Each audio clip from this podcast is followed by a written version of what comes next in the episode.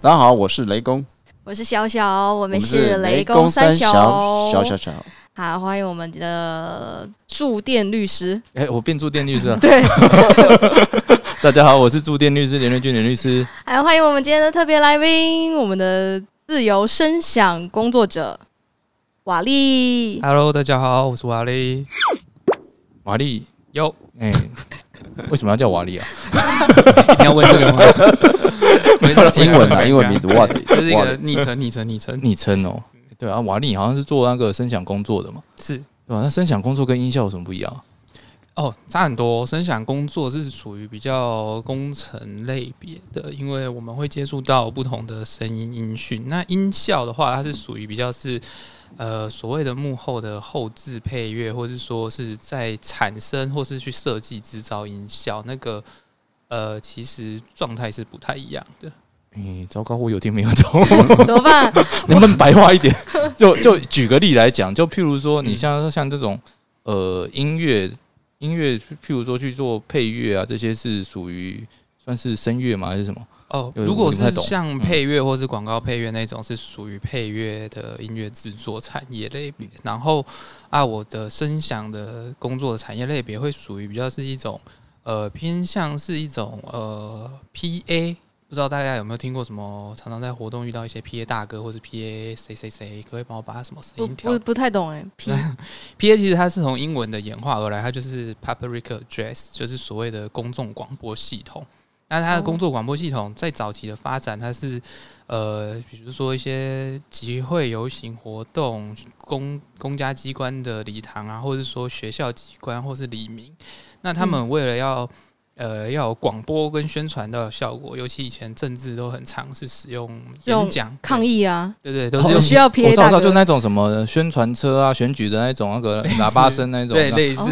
哦但是但是这个 PA 系统其实是南瓜了几个元素啦。那个 PA 元素，因为今天我的演讲者如果他的声音想要被听到，他必须要有一个收音装置，那就是麦克风。现在我们会改成麦麦克风，然后接下来接下来会把这些讯号、声音的讯号收集起来之后，会进到一个所谓的音呃讯号分配的控制界面。那现在我们就称之为混音器，就是 mixer 这样子。对，那以前早期的那个喇叭扩大方式的话，它需要经过一个后级扩大器，所以就是 PA 系统会有收音。呃，音讯处理，然后再来是扩大，然后接下来就是播放，播放就是所谓的喇叭系统。所以我们的声响的呃工作层面程度类别会比较属于是 PA 这个层面。那配乐的制作比较不会是这样的工作的状态。对，这真的是相当深入浅出的一个解释了。所以应该就是说，嗯，就演唱会你们就是舞台的，对，那个就是演唱会其实也可以算是影响的 PA 的系列一套。就演唱会，它就是前面舞台的下面正中间有一个高起来的那个对，那就是所谓的一个控制台、哦控制平台，这样可以让灯光、音响的或者舞间啊、道具活动的什么都可以看到。这样，哦，啊对，就我便顺便插个话，就是说，嗯因为我我们今天怎么会邀请瓦力来呢？最主要就是因为。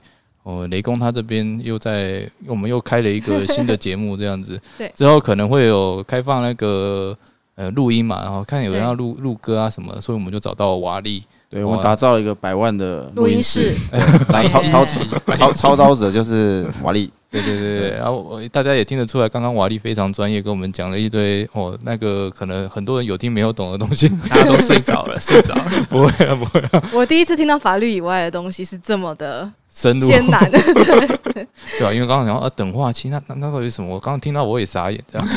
等化器，等化器很简单啊，等化器就是你那个 KK bus 里面有等化器啊，就是我那个我那个那个那个是什么？对。但但我觉得他讲的等化器跟我们讲的等化器又不一样的东西。没有是一样一样一样。啊，是一样的哦、对，其实是一样，只是呃，我们比较专业音响跟就是娱乐性的一些或是界面上的等化器，它只是做了一个快捷的界面，让娱乐消费者可以去很快的可以达到一个所谓的频谱上的调整。那等化器就是嗯 equalizer 的一个调整，就是所谓的 EQ。EQ 等化器就是可以让你把，比如说今天我听的音乐，或是说我家里的喇叭先天条件上可能呃，比如说啦，我说它可能是中频上不够多，不够肥满，听起来声音不够圆，然后我可以靠等化器的调教之后补足中呃先喇叭物理性上的不足，就用我的软体的等化器，或者是说后呃实体的等化器去做加强，这样子那你觉得我们现场那个用的一些设备啊，超专业。哦，真的吗？各位听对，众一定要，我说实话，来的时候我真的发现奇怪，你们怎么没有，我觉得你这样这样不行，你知道接不到生意了。你应该说，你看那边还可以再加什么东西，对啊，马上可以加一个单，对不对？太良心，太，良心了。他那个那个之前瓦力有说，我们再可以再接一个耳机耳机分配器？啊，所以以后可以有八个来宾。对，现场空间可能不够了。八个、十六个都可以。那那个观众听起来可能会有点痛苦，对，我不知道谁是谁。我要开演唱会啊！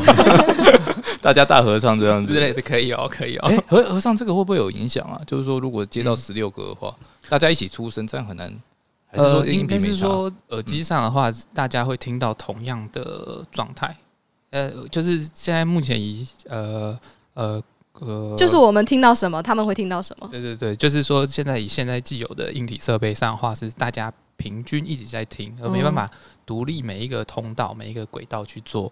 呃，比如说呃，A 想要听到谁小声一点，B 想要听到谁大声一点，但是如果现现阶段是只能做到大家都听到一模一样，哦，所以它那个耳机分配器是要共享一个输出讯号，就是一个，可是就是只有一，比如我们现在有四道嘛，对。那有一个道是他加了分配器，就那一道的人听到的是一样的嘛，对对对另外三道还是另外三道还是可还是以。独立的，对，还是独立的，但你那四道哦。都可以再扩充四道，所以四四十六。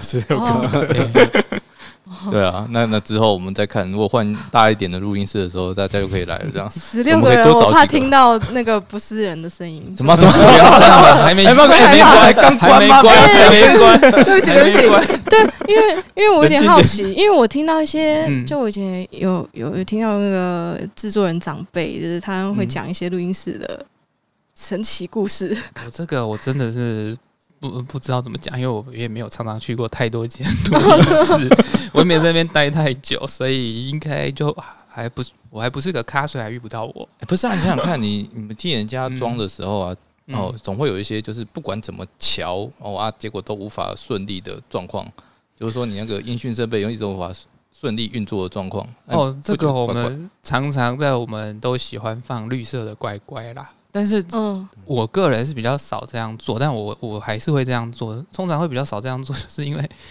一开始你就没有设计好，才会没办法使用啊。哦，原来是这个关系。前很面如果很理性，很理对，性。前面如果真的 都分配好或是干嘛，除非你是去拿到一个类似机王的那种产品，就是它出厂设定就有问题，或者是雷公有拿过鸡王，哦，对啊，对啊你要幕就荧幕荧就遇到幕的时机王候，对啊，你上次那一台荧幕送过来就整个裂开来了。对啊，所以那个放乖乖也没用，所以所以那个就真的是上面是那个设计上、物理上还有电流上的问题。但通常我也是会放乖乖，只不过那除非是真的是我很有把握，百分之百觉得说，因为我就是设计没问题，我规划起来照来说也是这样，电量起来都没有问题，线路也都没有问题，但是它就是有问题，那我就放乖乖吧。像之前，像之前有人说，就是呃，有有有某一个女艺人的专辑里面，她某一首歌有录到奇怪的声音，在录音室里面。哦，这个通常嗯那是什么状况？嗯，这个我真的是宁可信其有，不可信其无吧。哦，对，原来是这样。因为都是频率吧，对不对？你刚刚有讲解释说，嗯，我们这个我们这个是动圈式的，对然后嗯我们新新建的录音室是用电容式的，对对对，反正这个有什么差别？你可以跟我们讲一下。哦，在麦克风的一制成中有几个项目类别，就是麦克风的收音状态会有分为动圈式，然后电容式，然后还有履带式以及无线收发式的这四种大现在常见的大类别。那我就简单讲大家比较遇容易遇到的动圈跟电容好了。那在动圈的麦克风，它的收音的状态下是说，它在麦克风上面有一个振膜，那它的振膜是磁极通电，那它不是属于呃需要过一个所谓像电容式要它有一个电啊，就是说电容式需要过一个真正的所谓的 phantom power，就是大家看到四十八 V 那个呃规范书，那动圈式的状态就会是属于。我直接用我大气，我们人声或是要收音的一个大气震动的物理的状态下去呃急动或是震荡那个振膜，那个振膜就会产生出极性上的电位差，电位差就会有讯号跑到我们的收音设备，然后收音设备就可以转码解读说，诶，这个讯号波形是怎么样啊，或者说它收到了什么样的频频率响应，对，然后电容式就是反过来，呃，电容式不是反过来，电容式就是利用需要靠呃呃 phantom power 就是幻象电源去推动它，它的两个极极性才会通电，通电之后它那个振膜才有作用。如果你没通电，它那个振膜是不会接收到任何电位差，它需要通电。才能有电位差。所以这样子我们就可以大概大家可以基本了解到，就说在动圈式的麦克风上，它的收音的频率响应范围会比较窄一点。就比如说，大概可能都是五十或四十几赫兹到一一万五千、六千、七千、八千赫兹。那电容式的麦克风，它在收音的频率响应范围会比较广，就可能可以从二十赫兹到两万或者两万几千 K 赫兹都可以。那声音听起来，我们会听起来比较呃比较亮明亮。那动圈式听起来会比较呃低沉，或是所谓的笨笨的、顿顿的这种感觉。对对，就是这样。所以唱歌的话，应该用唱歌是要电看容是比较好。歌手歌手欸对歌手哦我记得他们的声音比较哪一种特质？所以就像黄小琥要用这样。动圈，哎、对，哦因为我记得 前几年席琳迪翁有来台湾开演唱会，他就是嗯拿动圈式唱演唱哦会，哎、所以歌手他们都会特地用自己的习惯的麦克风，是这个原因这样子。就是他们会选择自己喜欢那只那只麦克风有没有办法达到他想要所聆听到的那个声响，就是声音的感受。哦对对对所以张惠妹那个小白是哦，他那个就是无线麦克风的，它是应该算是电容，应该算是电容电容式，对，但是它是无线系统式的，嗯，对对对那又是另外一个另外一个学问，对不对？对，那个无线系统就有牵扯到很多，因为那个还有包含到一些收发器的无线电波讯号的解码，所以编码那算是特制的吗？那个其实现在已经可以市面上都可以找到，房间其实已经蛮多了，那也不算特制，就是那是哦另一种技术啦，嗯，应该是这样讲。对，因为它没有线啊，因为有线的话，线的线的讯号的传输跟那个无线是不一样的。对，没错，就是这样，嗯没错。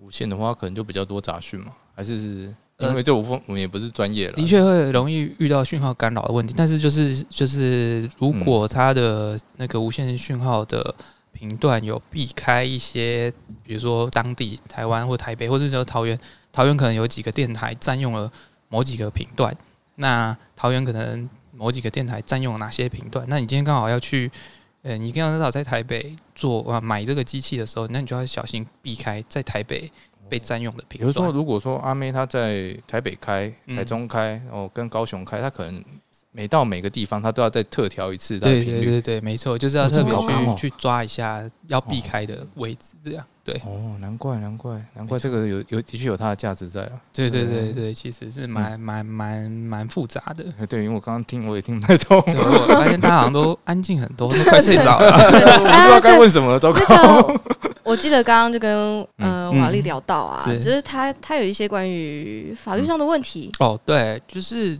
我之前常常在就是对跟人家对报价单，或是我会看到别人的报价单的时候，就会常常会看到这样报价单上面会有呃，比如说呃，如呃报价即代表合约书，回签即代表合约生效，这是第一个问题，就是说这个东西是是可以的吗？或者说是不是要另外再有一个合约书我？先讲这一块了，嗯因为这个部分其实很简单一句话，就是说嗯啊，我们契约的成立，除非法律有特别要求，或者说你们双方有特别要求，是一定要依照一定的方式来成立，否则的话，你讲好我讲好，哦，口头也是一个合约，啊哦啊，所以你回传可不可以？哎，当然也可以。嗯哎，他还写清楚了说啊，你回传就视为合约成立嘛，对，啊，你还回传了，那就合约成立了。就是共共识有达到，对，重要的是说，嗯你知道我讲的是认真啊，你也知道哦，你认真想答应我哦，可啊，双方这样就是一个合意啊。当然你说开玩笑，嗯那就是所谓的通谋虚伪一直表示嘛，嗯，哎，或者说所谓的心中保留啊，就是呃我知道哦，你在跟我开玩笑啊，我也知道你 我要跟你开玩笑。谁，会开这种玩笑？对啊，所以你像你这种签合约，嗯。然后这种回传的方式，这也是一个商业习惯。哦，所以这部分的话是的确会成立合约，就是生所以你要注意上面写了什么。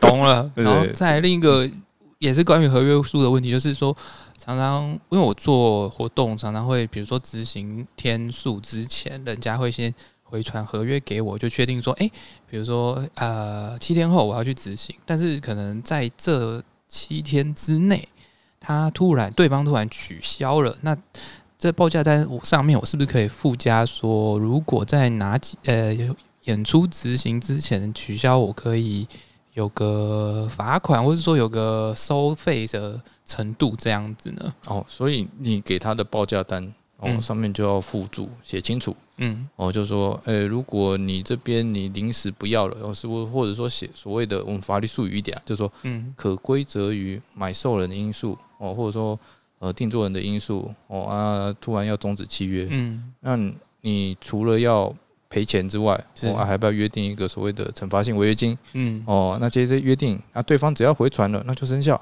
就哦，因为他嗯。老实讲，就是现在识字率这么高，对啊，你签之前不会看一下吗？嗯，一样的道理啦。哦，同样，人家如果丢东西给你，啊，你嗯。看都不看就回签，那那你自己的问题啊。但是就是说嗯，还是要注意，就是不要把假的说成真的，还有不要事后去哦擅自涂改这一个东西。哦，那这些其实都犯法。了解那如果说一开始就讲清楚了，那双方嗯就是照约走，哦。那上面就是一个重要的内容。了哎、解那你像一般而言的话，嗯这种状况下，你是可以约定，就是说，呃，对方还要先付你一个定金嗯哦。啊，定金的话，你可以比照像是民法的规定哦。民法它其实对对于定金有个特别的定义，就是大家讲好了哦，我交付这个定金要证明说双方的契约成立。是那如果因为可归责一方的关系，导致说，譬如说支付定金那一方的关系，导致呃契约不能够继续履行。嗯哦，那这时候付定金那一方还要再加倍付啊哦。那如果说呃，慢慢应该说，嗯要呃支付定金的那一方，那个定金你就可以把它没收起来哦。嗯那如果说是因为可归责于收定金那一方哦，导致契约不能履行的话，那变成是说，你除了要还人家定金之外，你还要加倍付给人家。哦这个是民法有特别规定的东西，了哎、你可以学这种啊，或者是你就直接很简单写一个所谓的违约金，嗯哦，违约金的话，民法上是分两种，嗯。一种叫做损害赔偿，对。预定性的，就是说我预估到我可能要，呃，因为你突然终止了，那我可能会赔多少钱，嗯。我先写上去，哦，啊，你也同意嘛，哦，你也回签了嘛，那就代表说，哦，我们对这个呃损害赔偿预定额有一个共识，哦那到时候上法院的时候，你只要说没有，我们都已经约好了。哦，那如果你说我实际上损害没有这么大，那你证明。了哦解，但如果你没有写这个损害赔偿预定的话，那变成什么？你自己要先证明说我有多少损害，才能跟对方要。了解，啊，另外一个违约金的性质是所谓的那个惩罚性。哦，惩罚性就是我我不管你多少，呃，嗯我不管说我损害多少钱，你还要再另外给我。哦，是这个意思，就是说要惩罚你，以免你觉得说，哎、我我只要这个另外一个方案划算，我就去做另外一个，就不要你这个方案。对对对，哎、对你而言这是最伤的嘛。对所以你可以考虑约定这两种哦哦，甚至你两者嗯都给它写上去，OK。哦但还是有个前提啦，哦，对方要愿意签呐。报价单会变很长呢。啊，对啊，对啊，呃，因为你可以写很多对你有利的条款对哦，但问题是对方也会看嘛。当然，当啊然，当但然，如果对方不看的话，那这个我想这个人你也要注意一下。对啊，了解了解嗯嗯那今天的话好像哎时间差不多了，是不是？对啊，我们就到这边。我们谢谢感谢我们今天的特别来宾，好，谢谢瓦力，谢谢，谢，谢谢瓦力，好，下次见，拜拜。拜拜。拜拜拜拜。